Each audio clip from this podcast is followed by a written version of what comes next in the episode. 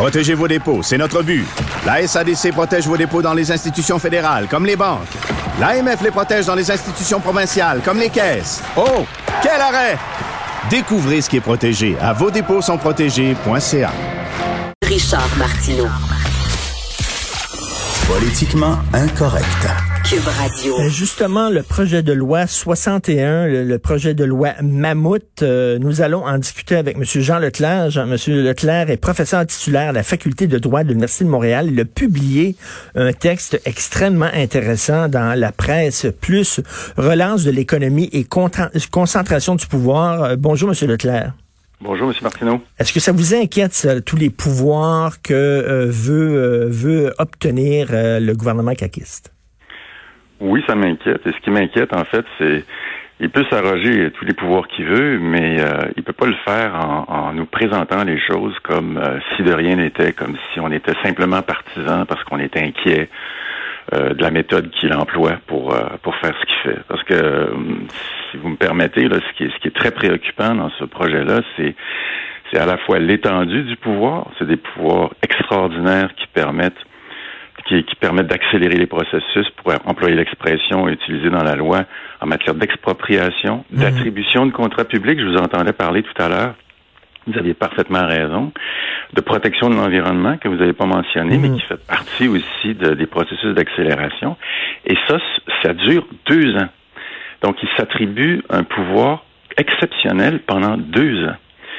Euh, puis surtout, moi, c'est ce que j'expliquais, c'est que qu'on fasse ça en temps de crise, euh, je suis pas au pouvoir. Là. Il y a Hmm. des choses que je connais pas. Mais chose certaine, ce que je connais, c'est que il y a pas d'absence, il y a, il y a une absence totale d'imputabilité politique ou de suivi. Ben- Autrement dit, il n'y a pas de pouvoir accordé à l'Assemblée nationale pour pour polisser un peu cette affaire-là à travers le temps. Et mais Monsieur euh, Leclerc, c'est la même chose au fédéral. On voit le deux gouvernements qui ont le vent en poupe, qui, qui trônent en haut des sondages et qui, en quelque sorte, profitent de la crise actuelle pour obtenir des pouvoirs. On dirait comme si le jeu démocratique, le débat démocratique n'existait plus. On a des gouvernements forts, puis faites-nous confiance, nous allons prendre les décisions dans votre intérêt. Ben, je m'excuse, mais c'est pas comme ça que ça se passe en politique. On a besoin de discussion, on a besoin de débat, on a besoin d'opposition. On- euh, Et là, on dirait que ça, c'est comme effacé. Ben écoutez, c'est quand même un, un phénomène qui est de plus en plus fréquent. C'est ce que j'appelais la, la présidentialisation du pouvoir dans Oui. mon texte. C'est que depuis euh, depuis que les, les- depuis une trentaine d'années, on a une concentration du pouvoir entre les mains de l'exécutif. Puis ça, ça résulte un peu. euh, puis les journalistes font un excellent travail, mais ça résulte un peu du fait qu'avec les journalistes, on met tout l'accent sur les premiers ministres. Alors on oublie, Mhm. par exemple, que on oublie que Justin Trudeau et puis euh, François Legault, ils n'ont été élus que par les électeurs de leur comté. Les, Canadiens et les Québécois les ont pas élus. Ah, C'est pas des c'est pas des gens qui ont été soutenus par un vote populaire de toute la population. Donc c'est notre ce qu'on comprend mal. Puis je comprends les, les- nos auditeurs, vos auditeurs de trouver ça difficile des Mhm. fois, mais c'est que c'est l'Assemblée, c'est les députés ensemble qui constituent le gouvernement en accordant le pouvoir au chef de parti qui a le plus de sièges. Mais comme tel, là, Trudeau, là, moi je l'ai élu dans ma, dans ma circonscription. Et puis c'est les, les électeurs de l'Assomption qui ont élu le. Mais, mais, mais vous avez tellement raison, mais ça, c'est partout, hein, la personnalisation euh, du chef en France, par exemple, Macron, là, qui prend toute la place. là. On dirait qu'il n'y a même plus de gouvernement. C'est presque un, un- un dictateur. Là, je dis, c'est comme le, le- le culte de la personnalité. C'est un peu partout en Occident, ça. Oui, sauf que lui, au moins, il a l'excuse d'a- d'avoir été élu par la population. Oui, c'est vrai. Alors, euh, ça, ça change quelque chose. On a remarqué aux États-Unis, on, on a un système qui, qui, qui, qui est en totale déperdition. C'est très inquiétant ce qui se passe là. Mais, mais pour en revenir à- à- au gouvernement Trudeau, le gouvernement Trudeau actuellement est pas allé aussi loin parce que vous savez ce que je dénonce puis qui est peut-être qui, qui apparaît peut-être technique pour, pour vos auditeurs, c'est que on a dans le projet de loi 61 ce qu'on appelle en droit constitu- en- dans le jargon des constitutionnalistes une clause Henri VIII. Ça dit bien ce que ça veut dire. Ça veut dire que c'est une clause au terme de laquelle le Parlement, de- par, par une loi, le, projet de loi 61, accorderait au cabinet Legault le pouvoir non seulement d'adopter des décrets, mais des décrets qui modifieraient des lois. Donc, le, le- le ministre, le gouvernement peut modifier la loi sur la qualité de l'environnement. C'est le monde à l'envers, là. Ben oui. C'est plus le Parlement qui modifie, qui adopte les, lois qui permettent les règlements. C'est un règlement qui permet de, changer les lois. Et là, sous prétexte là, que la, situation est urgente, on veut faire ça très rapidement. Et là, il y a des gens, parce qu'il y a des journées d'audience aujourd'hui, on discute justement de la loi 61, il y a des gens qui ont eu à peu près six heures pour lire tout, euh, toute la loi, le projet de loi qui, qui est, colossal, et mm-hmm. d'essayer de, d'en tirer des conclusions, de, après ça, de, de, faire un rapport et tout. Ils ont eu 6-7 heures. C'est pas, c'est pas assez, là. C'est, pas ça un débat politique, là. Absolument pas. Et puis, en plus de ça, écoutez, le, le, le comble du comble, ça serait si on passait ça euh, au moyen du baillon. Mais ça, vous savez, le baillon, c'est devenu une technique de gouvernement PQ, euh, PLQ, DAC. Euh, c'est devenu comme on a complètement marginalisé le rôle de nos représentants, qui sont les députés. la discipline de parti fait que tout le monde marche au pas donné par le premier ministre, puis si ça fonctionne pas, tu te fais botter le derrière. Hmm. Et donc, il y a, très peu de place pour la vraie délibération. Mais là, les enjeux sont énormes. Je lisais ce matin dans la presse un texte extrêmement intéressant où on montre que la, si les, les projets, les 202 projets se mettent en branle, ce qu'on va avoir, c'est euh, une politique d'étalement urbain. C'est quand même pas banal. Là. On, voit nos centres-villes qui vont se vider de plus en plus à cause du télétravail. Hein. Il, y a des, il y a des édifices qu'on construit là, qui vont être vides éventuellement. Et puis on, pousse les gens à aller vers l'extérieur avec toutes les routes qu'on va construire. Bon, je, je dis pas que si c'est ça que le Québec veut, moi, c'est pas moi qui vais en décider. mais au moins qu'on ait une discussion éclairée là-dessus. Et il y a un côté aussi vieillot, c'est-à-dire que, mon Dieu, relancer l'économie en investissant dans l'asphalte, on dirait les années 40. On est là dans la nouvelle économie, on est dans l'économie du savoir, on est dans la haute technologie. Il y a des coins euh, au Québec où on a encore de la difficulté à capter Internet. Puis là, on dit euh, la réponse, la solution à tous nos maux, c'est d'autres routes, d'autres ponts. Oui, mais vous savez ça, moi j'en suis pas juge, là, ça sera aux électeurs, mm. mais ce que je trouve, euh, ce, qui m'insulte, c'est j'ai réécouté attentivement la conférence de presse euh, de, du ministre des Finances, puis de, du président du Conseil du Trésor, puis celle du Premier ministre, mais c'est qu'on nous prend pour des imbéciles.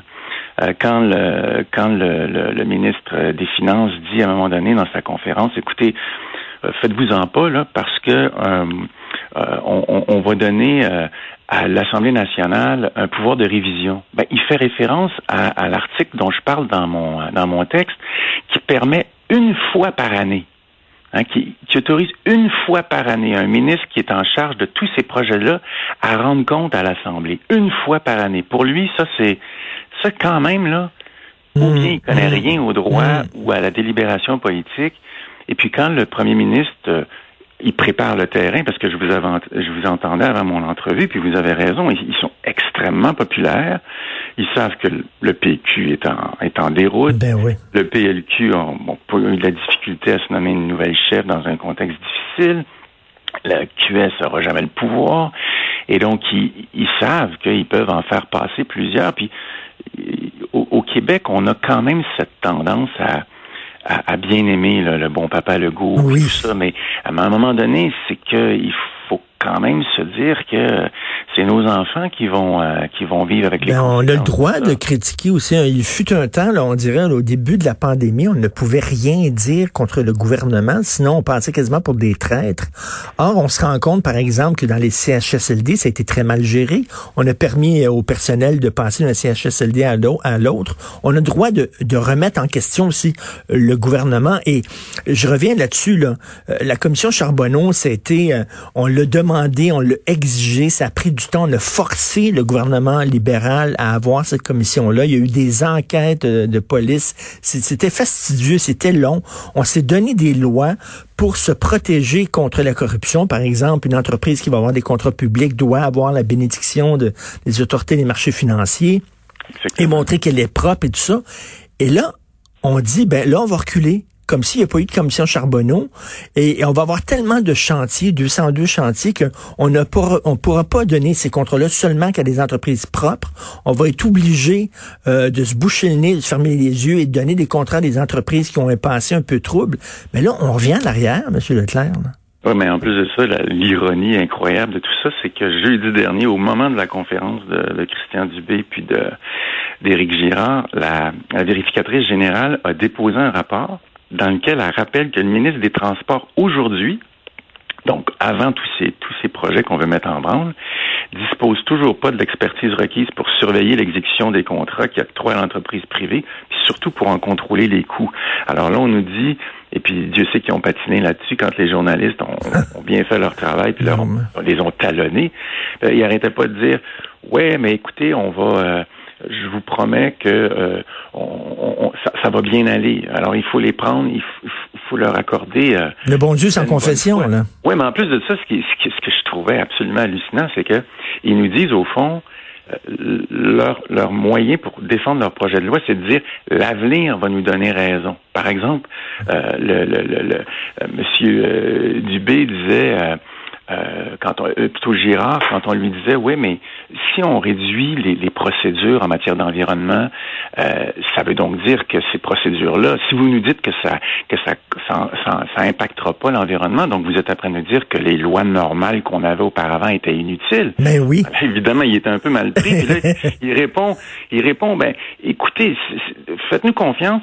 Si on arrive à à faire nos projets en respectant l'environnement, on aura la démonstration qu'effectivement les processus normaux sont. Ben là, ben non, ben, là, ben, faites, faites la démarche, laissez-nous investir euh, tous ces milliards-là, puis de. Ben oui, mais M. Leclerc, c'est que c'est donnez-nous un chèque en blanc. C'est ça, là. C'est ben, le chèque, donne-nous le chèque en blanc, puis nous autres, fait, euh, euh, fais-nous confiance, on mettra pas un montant trop élevé sur le chèque. Ben là, non, moi, je suis pas prêt à faire ça. Et... Ben, là-dessus, là, je suis, là, je suis d'accord avec vous, dans le sens où si on n'ajoute pas des mécanismes qui vont permettre à la, par exemple, à l'Assemblée nationale de dire, écoutez, la période de, crise économique, elle est terminée, alors on, revient à la normale. Non, non, là, c'est deux ans. Si on n'a pas des mécanismes qui permettent régulièrement de faire rapport à l'Assemblée nationale, parce que vous savez, euh, on a renouvelé onze fois là, les, euh, les décrets qui permettaient de de, au terme de, déclarer une, urgence sanitaire au terme de la loi sur la santé publique. Donc déjà la santé publique, c'était pas trop mal parce qu'il fallait quand même qu'ils renouvellent le décret d'urgence à tous les dix jours. Mais là, ils ont fait sauter ça. Là, là il y en a plus de délai. Autrement dit, c'est eux qui vont être juges et maîtres aussi de, euh, la durée de la crise sanitaire. Mais là, je, je sais que le temps passe, puis ça finit, mais je veux quand même dire que l'opposition là a, quand même un devoir. Là. Moi, je, regarde ce qui se passe à Ottawa. Je comprends pas le, nouveau Parti démocratique là, hmm. d'avoir complètement plié devant le gouvernement. Ben oui fédéral, puis il y aura pas de, il va y avoir quatre séances d'ici le 21 septembre. C'est incroyable, c'est comme si la démocratie, elle était sur pause là. Et pourtant, là, on prend, on prend des décisions extrêmement importantes qui vont nous euh, nous attacher euh, pour les prochaines années là, avec toutes ces, dépenses-là, ces programmes-là. Euh, c'est nos enfants qui vont payer ça pendant des années. C'est des décisions importantes et on prend ça sans qu'il y ait un jeu démocratique. Là. Ouais, mais je pense que, comme vous le disiez tout à l'heure, je pense que tout le monde au début était prêt à, mettre l'épaule à la roue. Puis le confinement, c'est assez simple. Ça, ça signifie rester chez vous, rester à distance. Puis je pense aussi qu'on avait l'exemple monstrueux des États-Unis. On voulait pas donner l'exemple d'une dissension. Je pense que quelque chose en quelque part là, dans, au Canada, dans certaines démocraties, on s'est dit ben on, on fera pas les cons. On va, mais là le problème, c'est que le confinement c'est relativement simple. Le problème, c'est le déconfinement. Exactement. Parce que là, et puis en plus, imaginez à l'échelle nationale, c'est que le déconfinement au Canada, ça va être d'autant plus difficile qu'il y a des provinces comme la Colombie-Britannique, hein, qui a 5 millions d'habitants, mais qui a 167 morts. Parce qu'ils ont ça, ça va être intéressant de voir pourquoi eux, ils n'ont pas tant de morts dans leur CHSLD. La réponse, c'est qu'ils ils sont intervenus rapidement au début, ce qu'on n'a pas fait au Québec. Mais bref, il y a des questions à se poser. Là, euh, je trouve qu'il étire l'élastique un peu trop. J'invite les gens à, à lire votre texte extrêmement intéressant sur la présidente présidentialisation du pouvoir, relance de l'économie concentration du pouvoir. Merci beaucoup, Monsieur Jean Leclerc, professeur titulaire à la Faculté de droit de l'Université de Montréal. Bonne journée, merci. Ben, merci de m'avoir appelé. Bonjour.